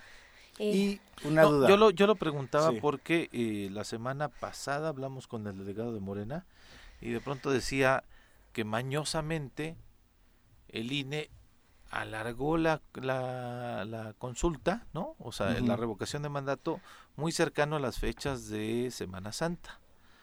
Entonces, No, este, por eso, por eso yo quería preguntar, a ver, muy chafita no, por eso, yo por eso que yo quería preguntar, ¿quién pidió que se ampliaran los plazos? ¿Quién pidió que se ampliara, eh, que tuvieran esta posibilidad de los formatos de Y que firmas? fuera esa fecha, ¿Y ¿no? quién determinó que se fuera hasta esa fecha? Bueno, ¿no? en O este que el 10 de mo- abril yo lo re- relacionaría más con la izquierda y Zapata y demás, ¿no? Que Ah, con mira, Semana además, Santa, ¿no? ¿no? Bueno, pero a ver, campañas. en este caso eh, es muy importante mencionar que no es lo mismo el, el trabajar con la app, Ajá. que incluso ustedes lo ven, ya podemos tener un preliminar de que son 830.456 apoyos en lista nominal. Desde este momento, cuando nos lleguen los formatos físicos que nos los podían pres- nos los podrían presentar incluso el 25 de diciembre, se tienen que recibir, validar, verificar que se trate del formato aprobado por el Consejo General, que no se haya modificado, eh, que venga acompañado de la copia de la credencial, que esa copia de la credencial esté vigente, que corresponda a una persona que esté en lista nominal, que se capturen los datos para poder verificarlo, porque si lo hacemos a través de la app, los datos se capturan y se cotejan contra nuestra base de datos. Inmediatamente. Si lo hacemos a través del formato físico, es personal del Instituto Nacional Electoral quien tendrá que recabar los datos y capturarlos para hacer esa verificación. Claro, es que este, vamos a ponerlo en estos términos. No son enchiladas, pues. O sea, no se hace una revocación nada más poniendo unas mesitas y pásele a firmar, pues quien quiera firmar. Insisto, estamos hablando de que se vaya el actual presidente Claro, de la es República. O que lo Eso califiques es- bien y digas, Pues por se eso queda, es ¿no? importante Otra- que ese- INE claro. lo organice. Ese es otro tema importante porque muchas veces me han preguntado, ok, ¿qué pasa si no se reúne el 3% en las 17 Ujú. entidades federativas? ¿No se inicia? Pues la respuesta es no, No. tan clara y concisa como eso, porque el artículo 35 de la Constitución lo que señala es, para que inicie el proceso de revocación de mandato se requiere 3% en lista nominal en 17 entidades federativas. Por esta vía. Por esta vía, sí, porque si se inicia y no se cumple con ese requisito, podríamos iniciar un proceso que nos va a costar más de 3 mil millones de pesos para que al final lo impugnen y se venga para abajo. Eso eh, también tiene sentido. No podemos iniciar un proceso si no se cumplen con los requisitos establecidos en la Constitución. Y, y lo que señalan es muy importante. Estamos hablando de revocar el mandato a alguien que ganó el proceso electoral en el 2017-2018 de, manera contundente, que en este momento su mandato está y concluye hasta que concluyan sus seis años. Exactamente. Eh, hacia un conteo reforma decía que para eh, validar este proceso tenían que juntarse 80 firmas por minuto en los próximos 17 días para lograr que el objetivo se cumpliera, sin contabilizar obviamente lo que falta en las papeletas. Que no es nada descabellado, ¿eh? O sea, sí, se, aplica, sí, claro. ¿no? Sí, se podría hacer. También eh, es, yo me imagino que ese cálculo está contemplado desde el universo en el que nosotros tenemos nada más 30.11. Sin embargo, en este momento seguramente hay muchos promoventes que han recabado muchísimos apoyos, pero hasta en tanto no nos los presenten, no sabemos cuántos hay. Oigan, interesante la discusión que este se está hablando de quiénes son los que recaban las firmas y quiénes están promoviendo la ¿Tú no andas en eso? No, yo no, ando en la revocación, no. Yo no, porque... No andas juntando firmas, no, pero sí es un derecho de los ciudadanos. Sin duda. Y eso el INE está organizando, ayudando, coadyuvando pues a que se haga bien y que se ejerza bien ese derecho de los ciudadanos, porque es, recordemos, votar por quién quieres que te gobierne. Si ya no te convence al cuarto año, entonces lo puedes revocar. Pero también es a nivel estatal. Por favor. no es solo, no es solo para este, el presidente de la República, sino que es un derecho que tendremos que estar, este, pues yo creo que formando en Morelos nos surgiría que fuera a la par, sin duda, pero bueno, es un asunto que se Sin embargo, pues primero se requiere de la de la modificación en la Constitución, porque al momento en que se aprobó la reforma en el 2019, los artículos transitorios señalaban que se tenía que reflejar esa figura en el ámbito estatal. Hasta en tanto no se vea reflejada, pues es un derecho que propiamente no se puede iniciar. Hay muchas reglas que se tienen que conocer y es precisamente lo que pasó en el caso del INE. No había ley, tuvimos que emitir unos lineamientos después viene la ley, se modifican los lineamientos, impugnan, la sala revoca, se modifican los lineamientos otra vez. Yo creo que ha sido el lineamiento que en el menos, eh, en el periodo de tiempo más corto se ha modificado más veces en el Instituto Nacional Electoral. Oye, nos traes también una convocatoria. Así es, se llama el Concurso Nacional de Testimonios de la Ciudadanía sobre elecciones en contexto de pandemia. Este concurso está enfocado a quienes participaron en el proceso electoral 2020-2021 como funcionarias y funcionarios de mesa directa de casilla, observadoras y observadores electorales y supervisores y capacitadores asistentes electorales que fueron contratados. Que es un universo muy grande. Así es, así es. Este, entonces, les invitamos por favor a que revisen la convocatoria en la página de INE Morelos. Es muy importante que nos compartan sus testimonios, sus experiencias. El máximo del trabajo es de 10 cuartillas y lo pueden mandar por correo ¿Es electrónico. un ensayo? Sí, exactamente, es un ensayo donde eh, les damos diferentes temas por cada una de las categorías, son cuatro categorías, son las que acabo de comentar. Y aquí lo relevante es que los, nosotros queremos aprender de cuál fue la experiencia de las ciudadanas y los ciudadanos que realmente estuvieron en campo capacitando, recibiendo votos, observando cómo se desarrollaba el proceso electoral, porque eso nos ayuda como Instituto Nacional Electoral a continuar mejorando. Y además en el contexto de pandemia, que vamos a pasar a la historia con esta elección como realizada precisamente en un año muy importante y de crisis por el COVID-19. Así es, eh, y eso es particularmente lo que queremos conocer, cómo vieron los protocolos, de qué manera les ayudaron, incluso propuestas de mejora si así lo quieren señalar. Y el premio, bueno, se van a premiar a, los, las premios, y los ganadores con 30 mil pesos. Entonces, les invitamos a que por favor revisen la convocatoria. Vale la pena señalar que esta convocatoria es a nivel nacional. ¿Cuándo cierra la convocatoria? Eh, en el mes de marzo ya empezamos a recibir los trabajos y en el el mes de marzo van a estar concluyendo los periodos para que puedan presentar sus trabajos. Tienen para escribirle a las vacaciones decembrinas, inspírense todos los que participaron. Eh, a más tardar el 11 de marzo podrán pres- presentar sus trabajos y se premiarán los 10 testimonios mejor evaluados por el jurado calificador de cada categoría, son cuatro categorías, y se otorgará un estímulo de 30 mil pesos a ¿Qué cada tal? uno de ellos. ¿Cuáles son las, las categorías? ¿Por qué son cuatro? La primera es para funcionarias y funcionarios de mesa directiva de casilla. La segunda es supervisores y capacitadores contratados por el INE. Hay una tercera que también es supervisores y capacitadores, pero con alguna discapacidad. Y Y, la cuarta, observadores. observadores electorales. Padrísimo. Liliana, muchas gracias por Muchas acompañarnos gracias como siempre y por supuesto la invitación está abierta para seguir adentrándonos en cómo va este tema de la revocación de mandato que también es un tema histórico para nuestro país. ¿no? Claro que sí, será muy cómo interesante ver cómo cierra el Exacto. 25 de diciembre. Ahí 15 estaremos días. en la junta local hasta Sí. las 12 de la noche recibiendo los apoyos. Yo ya firmé. Pues ahí nos va a llegar. Lo vamos a revisar. Para que AMLO se quede. No, no, yo firmé para que se haga la. Ahorita es para que se realice el Ah. ejercicio, por eso deberías Ya estar participando, Juan Yo Pablo. pensé eso- que la A ver, es que hay Sí. carteles que dicen que AMLO siga. Ah, bueno, y sí, además ya- ya. Ah, y ya ustedes se falló, ya traen el AMLO fallo se sobre va. eso. No, no, no. ¿No? Ya hay un fallo sobre eso porque dijeron, oigan, no pueden hacer, el INE lo, lo dijo, o sea, no pueden estar haciendo campañas para que se quede. Ni para que se vaya. En este momento se está recabando el apoyo para que inicie la revocación La de mandato y el motivo por el cual se revocaría el mandato es por la pérdida de la de confianza. Para realizar el es. ejercicio y ahí creo que El- deberíamos no que participar siga, todos. No, es que ahí creo Todos. que caemos en excesos. Porque yo creo que la oposición podría estar diciendo, firmen para que se vaya. Ya deberíamos estar con las Firme, firmas completas. siquiera lo puede estar Sí, haciendo. pero, o sea, yo por eso digo, o sea, esa parte de que digan, no, no digan para que siga, pues que digan lo que quieran, que digan, No, que salgan los no, otros y que salgan Es que dice a decir que- para que que, se tienen vaya. miedo. Porque la revocación, es porque perdiste la confianza, Sí, no es para que sigas. Pero o entonces, sea, que siga, ya lo votamos el 6 de junio de ah, sí, 2018. claro, y lo y votamos por seis años. Ahí está. Estoy de Exactamente. acuerdo. Entonces Pero, tú no entonces, ¿por quisieras que se realizara el ejercicio. Yo creo que es válido porque es un derecho ciudadano.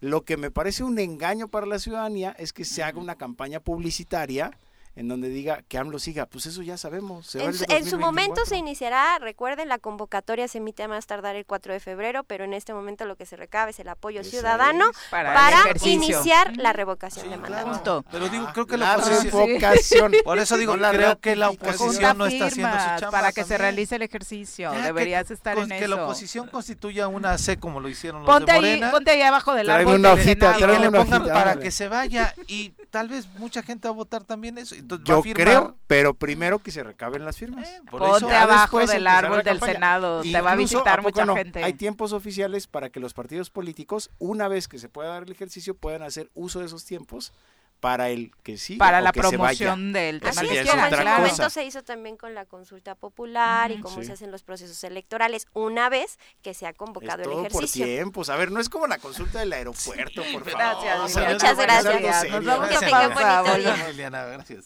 8 con 30 de la mañana dice Ángel, para mí el tema de la revocación no sirve absolutamente para nada. Bien, ¿Cuántas Ángel. ideas iguales se han hecho, han servido? Eh, consultas para el avión, eh, que tampoco sirvió ¿Cuántos para años tiene? nada. No, no sé, no Digo, tiene fotografía. vota, Hay un antecedente Dice, en solo Morelos. es hacer ruido con una buena idea, pero ruido al fin. Le voy a comentar, Ángel, hay un antecedente en Morelos. En Morelos no existía la revocación de mandato cuando Carrillo lea.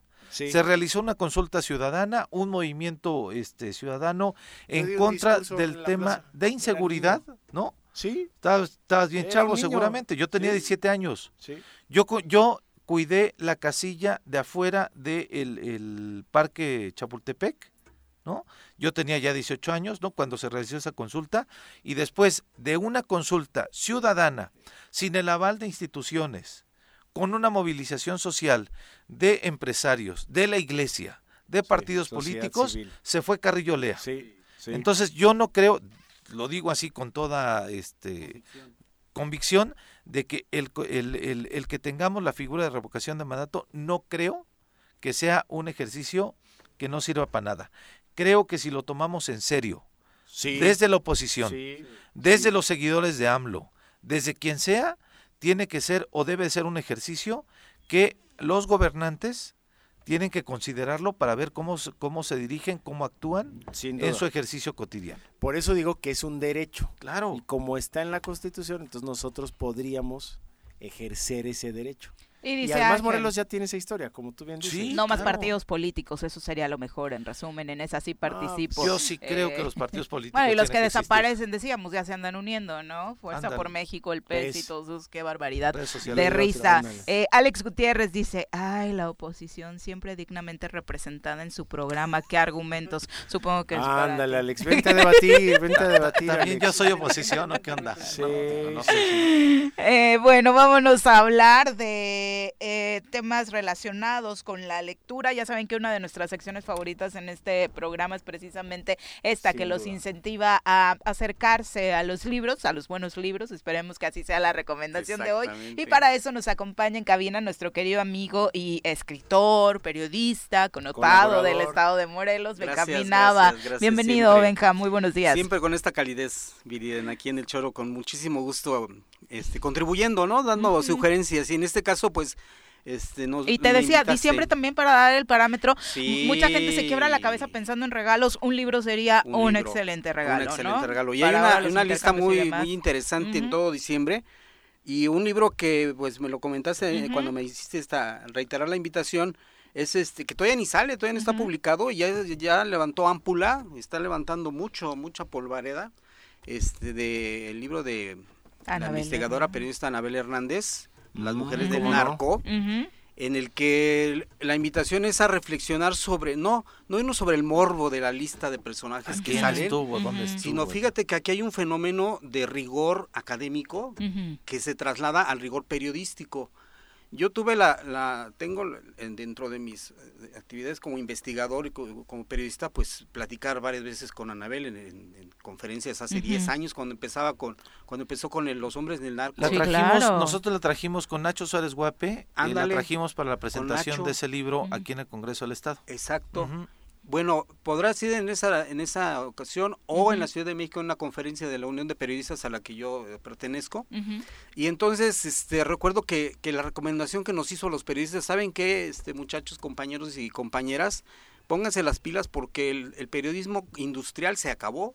Los periódicos van a cerrar las nóminas y, y en efecto, lo dijo hace 15 años y así ocurrió. Entonces, ella, ella que se dedicó, hizo libros. Sí. Grijalvo le dijo, o Planeta, no recuerdo qué editorial, y se puso a hacer libros, ¿no? Y entonces, bueno, nosotros aquí humildemente también seguimos ese- Claro, esos pasos sí, Ujú. sí. y publicamos nuestras, nuestras cosas, ¿no? Pe- Pero Anabel es estrictamente en ese rubro. Ah, no, sí. Eh, no, de no, manera y bastante delicado. yo- Impresionante porque además este, la han, han atentado contra su vida Sí. y este se Sí, vive fuera del país, precisamente por eso. Sí, ¿no? se ha dedicado Unidos trascendiendo gobiernos, ¿eh? Sí, o sea, sí, fue en el gobierno del PRI, en el gobierno del PAN y ahora sigue haciendo periodismo este de investigación a Sí. partir de la relici- de, la- de la relación de los narcos con las figuras de gobierno, insisto yo, trascendiendo partidos políticos. Sí, el más Ah, sí, vendido claro. este de 2010, Los Señores del Narco, pero tienen su haber Fiesta en Los Pinos, donde está eh, el tema de Vicente Fox, México en llamas, con Felipe Calderón, El La verdadera noche de Iguala, el tema de Ayotzinapa, de por Ayotzinapa, supuesto, vigente, eh, en todavía el y sin PRI, los resolverse. cómplices del presidente y un largo, etcétera, ¿no? Sí, y una, una, una- una larga trayectoria de valentía y de rigor, insisto, periodístico y, y académico,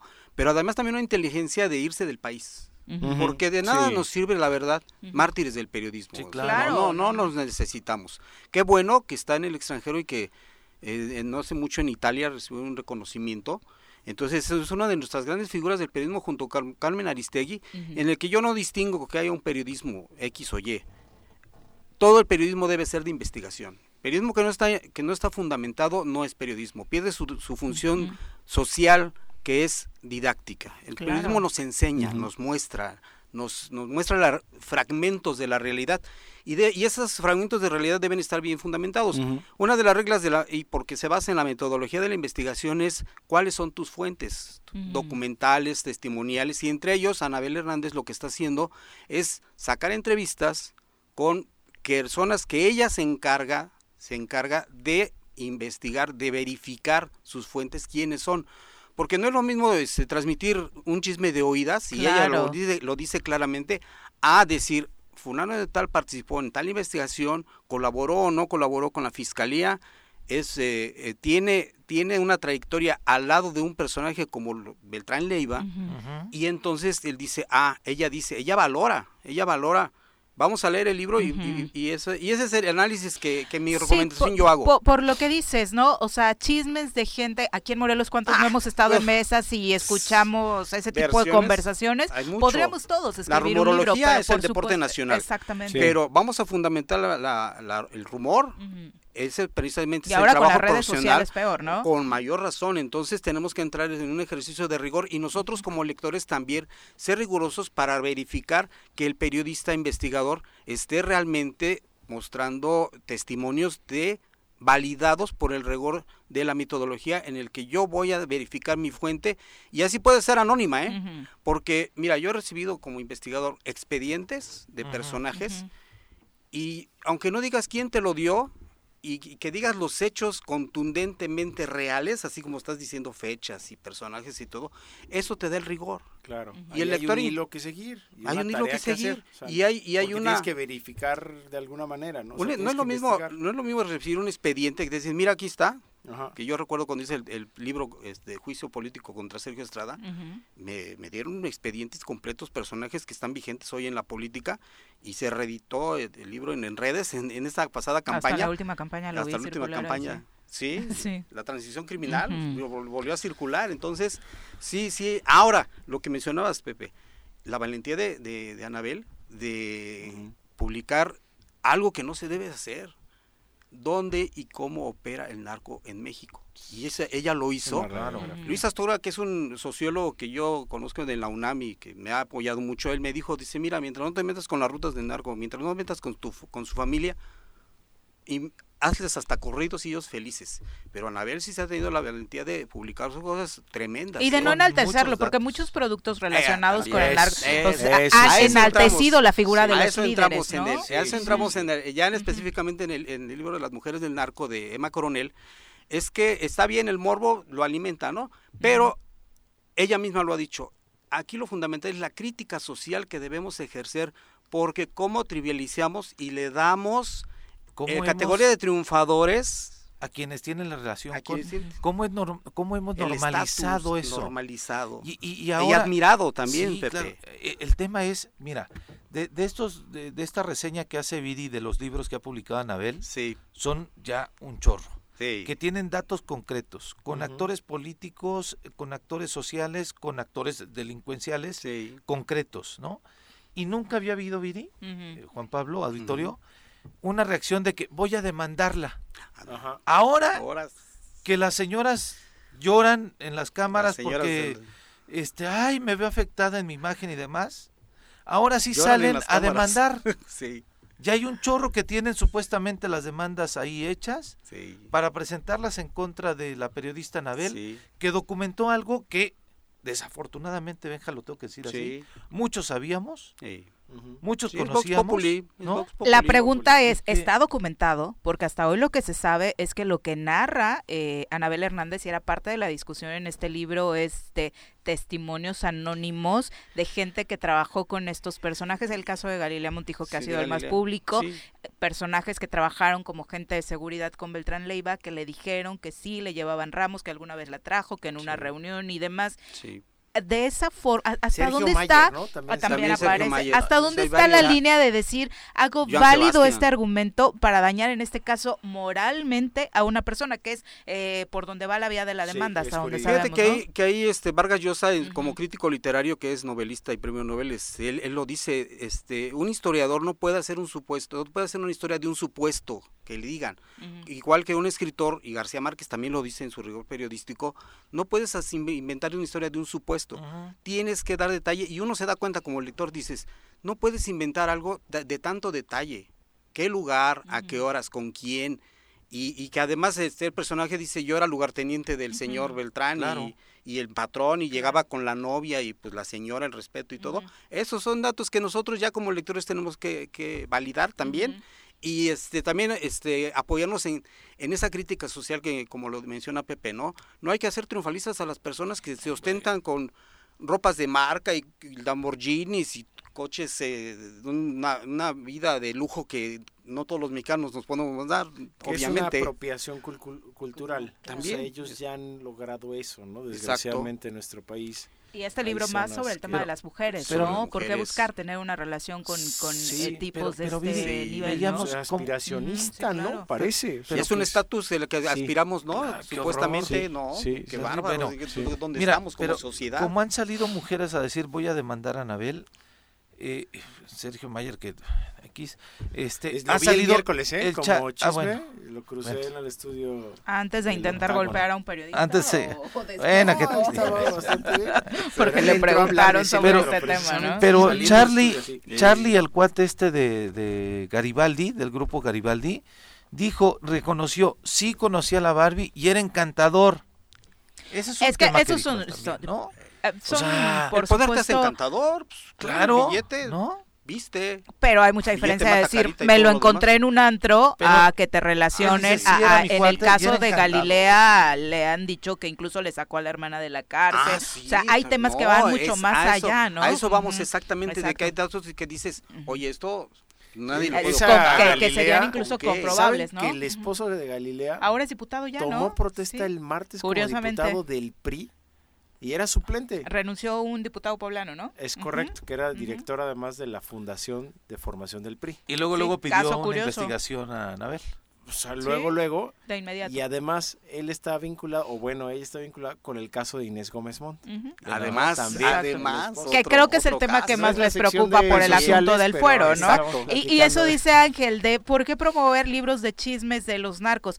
No creo, No. digo, no lo hemos leído porque obviamente no ha salido a, a la venta, pero no me parece que un libro de Anabel Hernández pudiera No. catalogarse como de No, chismes, de ninguna manera, no, no. Yo nada más con las reseñas que hemos leído te das, y lo sabes, o sea, yo, pues uno tiene el privilegio de conocer ese tipo de personajes que ya. Anabel lo, lo es, y sobre todo la crítica que podemos hacer desde el punto de vista de la metodología, que pues eh, ahora sí que es mi fuerte en ese aspecto, ¿no? Soy investigador social y el rigor académico se traslada, insisto, en la- al, al rigor periodístico y eso lo detectas enseguida. Entonces, no, no es chisme, ¿eh? No es chisme, ni es, no es farandulera el, el asunto ni nada.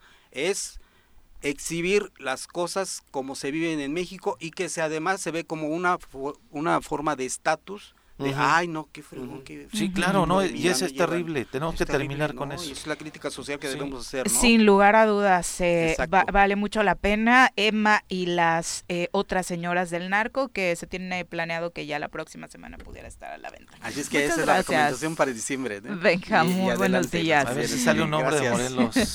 Luego les digo. Anda. Eso es para el otro este- capítulo. Este Hernán Gómez ya lo tenía ahí, ¿eh? Sí, ah. Este, ya, ya mandaron Sí, mandaron a periodistas, sí, ¿no? sí, Eh, sí. precisamente Ya para que se pueda hacer la crítica. Muchas gracias. Al contrario, gracias a ustedes. Buen día. Un gusto 8 con verte. 44, Gracias. volvemos. 8 con 47 de la mañana, muchas gracias por continuar con nosotros. Obviamente ya hay un tuit del gobernador señalando que le llena de dolor Ah, saber que se nos Claro, fue sí, Carmen sí. Salinas, quienes tuvimos el placer de conocerla, dice Cuauhtémoc Blanco. Tres Sabemos que tenía un corazón enorme. Que envió una Su corona al partida gober, nos deja un gran vacío. Mi más profundo pésame a familiares, amigos. Eran Descansa en paz, mi querida Carmen. Y obviamente debajo de su tuit, todos los memes que desde anoche han estado circulando en torno a esa escena, pues histórica ya, ¿no? Sí, de sí, cuando de- sobrevive de un Y incendio. regresa, Y ¿no? Carmelita era su mamá en la telenovela y además de un baile buenísimo que se aventaron también en esa en esa sí no telenovela, ¿no? conozco. Buenísimo porque sí, el Gober baila bien, baila bien, baila sí, bien, sí, baila sí, bien. sí.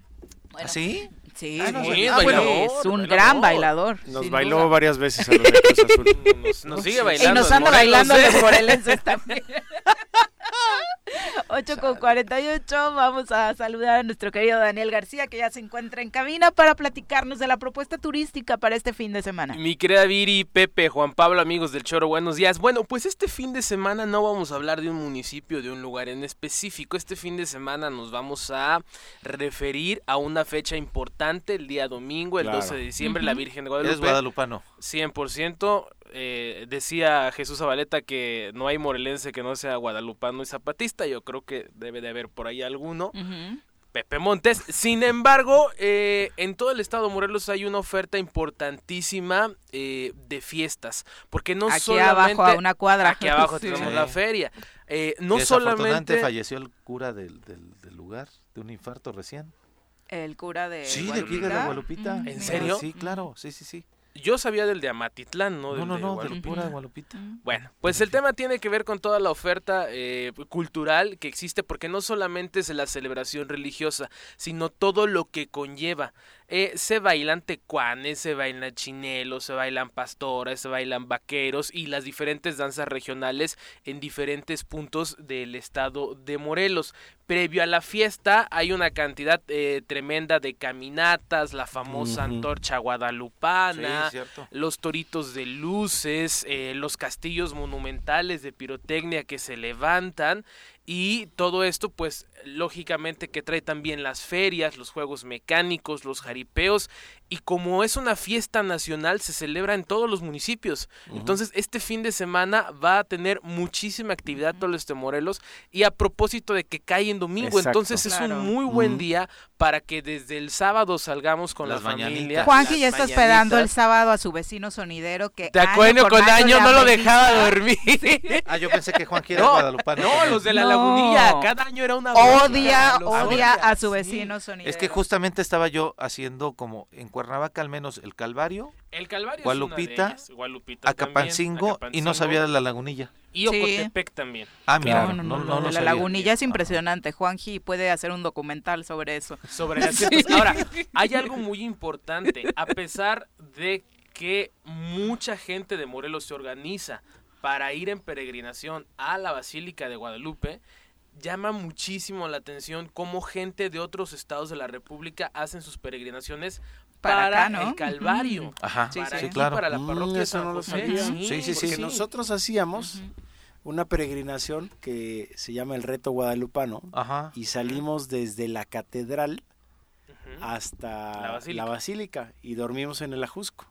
Viene gente de Oaxaca, viene gente de Puebla, del Estado de México y de Guerrero a visitar a la Virgen de Guadalupe que está aquí en el Calvario. En el Entonces es muy claro, es- interesante. Porque y las además- mañanitas a la Virgen en el Calvario Claro. también, Son esas son tradicionales. Son padrísimas. Sí. Y desde luego que nuestros artesanos dan eh, gala a todo su talento porque hay muchísimos arcos de flores, hay arcos Claro. de Es semillas. que las expresiones culturales son digo, enormes. a- ahora, más allá de las capillas como tal, algo que creo que lo podemos ver por todo el país, pero particularmente en Cuernavaca, en la temporada electoral, que anduve mucho en las calles, Sí, en las sí, sí. diferentes colonias por diferentes circunstancias, es increíble como no hay una cuadra donde no hay una expresión claro. guadalupana. Correcto. Sí. ¿no? Sí. Una Un casa, nicho, claro. un pequeño Un nicho en la esquina, o sea, solo hacer Un el recorrido de irte sí. caminando Sí. de, de Pericón al mercado. ¿Cuántas no es, hay? es- es impresionante, de verdad. ¿Cuántas no hay? Sí, sí. Y desde el sábado en la noche, cada una de esas capillas y nicho tienen actividad. Porque Y además. es una expresión cultural, definitivamente, la forma en que se adornan. Sí, en que- no, y además Sí, todo sí. el tema de organización que implica, porque se juntan los vecinos, se colonia, cooperan, claro. mandan a hacer tamales, contratan al cantante de la cuadra, bueno, tienen un la festejo, gastronomía alrededor de esta los celebración. tamales en la mañana. Yo tengo como dos, tres cuates que tienen empresas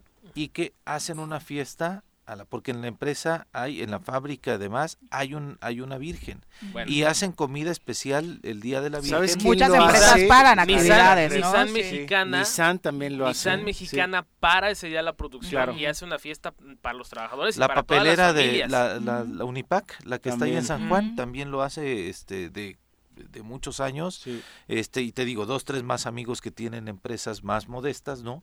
Pero que Lo también hacen. hacen una comida especial. Bueno, y la- no sé tú, yo, seguramente los que estamos aquí nos Ujú. vistieron de San Dieguito. Ah, claro. todos tenemos De- nuestra de foto así. inditos, como ¿no? se les Sí. dice De tradicionalmente. Sí, ¿no? Claro, de sí. Juan Juan Dieguito o también ya de... se perdió esta tradición en el choro. Antes lo hacíamos. antes lo Juanji también se vestía sí, de Yo le traía sí, su, sí. su ayate a Juan Sí, José claro. y lo vestíamos de indito. Sí, Sí, sí, por claro. supuesto. Al rato subimos las Esta fotos. semana se celebró precisamente Sí. a Juan Diego. El 9, ¿no? Sí, el, el 9. 9, de diciembre. Pero bueno, la fiesta de la Virgen en Guadalupe Es una eh, conlleva Y sí, el mensaje, por supuesto, particularmente tras esta tragedia que acaba de suceder en la zona eh, sur del país respecto a los conflictos eh, que los traslados eh, pueden generar, en ese caso, por supuesto, un hacinamiento de migrantes, pero también las peregrinaciones eh, traen este tipo de ha situaciones, tragedias. Entonces, por favor, todas las peregrinaciones ojalá pudieran eh, tener la Y precaución lógicamente necesaria, que con ¿no? el tema de la pandemia la precaución debe de ser doble, o sea, sí estamos de acuerdo en festejar la Virgen de Guadalupe. El año pasado fue increíble cómo cerraron las iglesias, la gente se quedó en casa y si este año tenemos la oportunidad de hacerlo, hacerlo con responsabilidad, ¿no? Buscar espacios eh, abiertos, llevar siempre el cubrebocas, nuestro gel, nuestro líquido sanitizante para poder participar y alimentar de la fiesta, porque es parte de nuestra historia, la traemos impregnada, ¿no? Sin podemos duda. Y, y muchos en el nombre, porque Lupitas y Ah, Lupitos, hay ¿no? muchos. Está Todos lleno tenemos, el sí. país, ¿no? Sí. Así que felicidades a la está José para Guadalupe también- Montes. No, no, ahí está. Claro.